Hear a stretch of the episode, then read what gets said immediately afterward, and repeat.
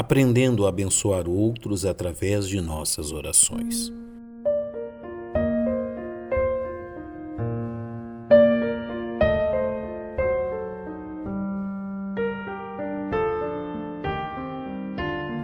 Entre as muitas qualidades do apóstolo Paulo, destaca-se o fato que ele era um servo de Deus que praticava aquilo que ensinava.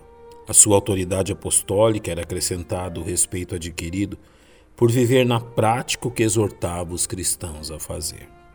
Podemos observar esta verdade cruzando sua exortação a que os cristãos efésios praticassem a oração por todas as pessoas, com os tantos registros onde o encontramos orando pelos cristãos de diversas localidades. Há uma lição preciosa aqui e faremos bem em entendê-la. No sexto capítulo de sua Epístola aos Efésios, o apóstolo Paulo os exorta a uma vida abundante de oração ao dizer-lhes: orando em todo o tempo, com toda oração e súplica no Espírito, e vigiando com toda perseverança e súplica por todos os santos.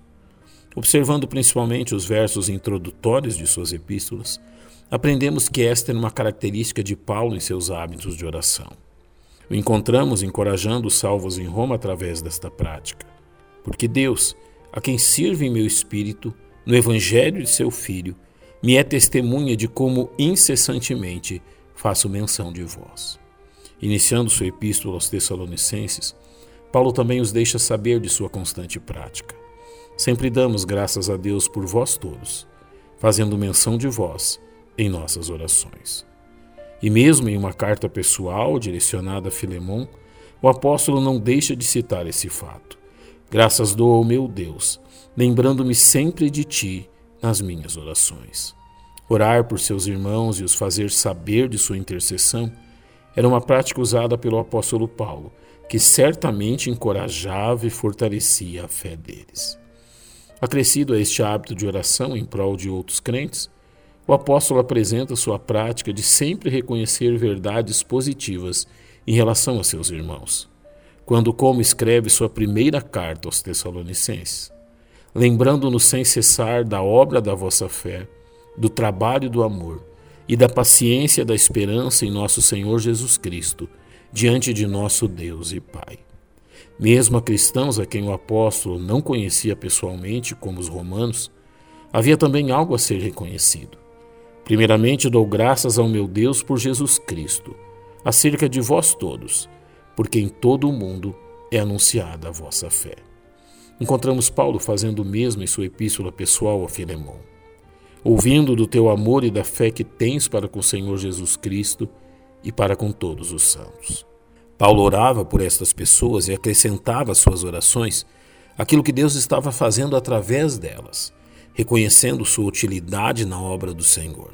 Que grande incentivo significava aquelas pessoas essas amorosas palavras do apóstolo. Outra característica marcante de Paulo eram suas ações de graças a Deus pela vida dos cristãos, a quem dirigia suas cartas e suas orações.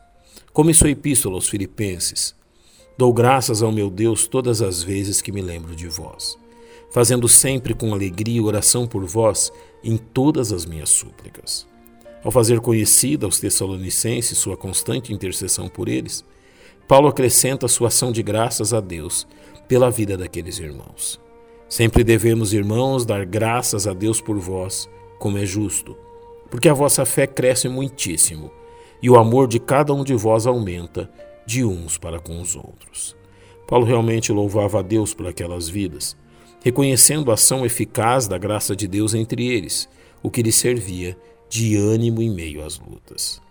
Que tal verdade nos leve a perceber a importância de intercedermos uns pelos outros, reconhecendo as bênçãos derramadas sobre nossos irmãos e rendendo graças ao nosso Deus pelas vidas redimidas pelo bom Salvador.